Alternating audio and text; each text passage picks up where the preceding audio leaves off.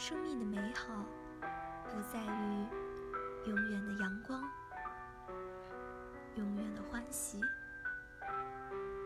而是在于光影的变化、悲喜交织。大概所有人的生命都是如此，时而欢喜，时而悲伤，浮浮沉沉，所以我们才会对明天有所期待，所以才值得我们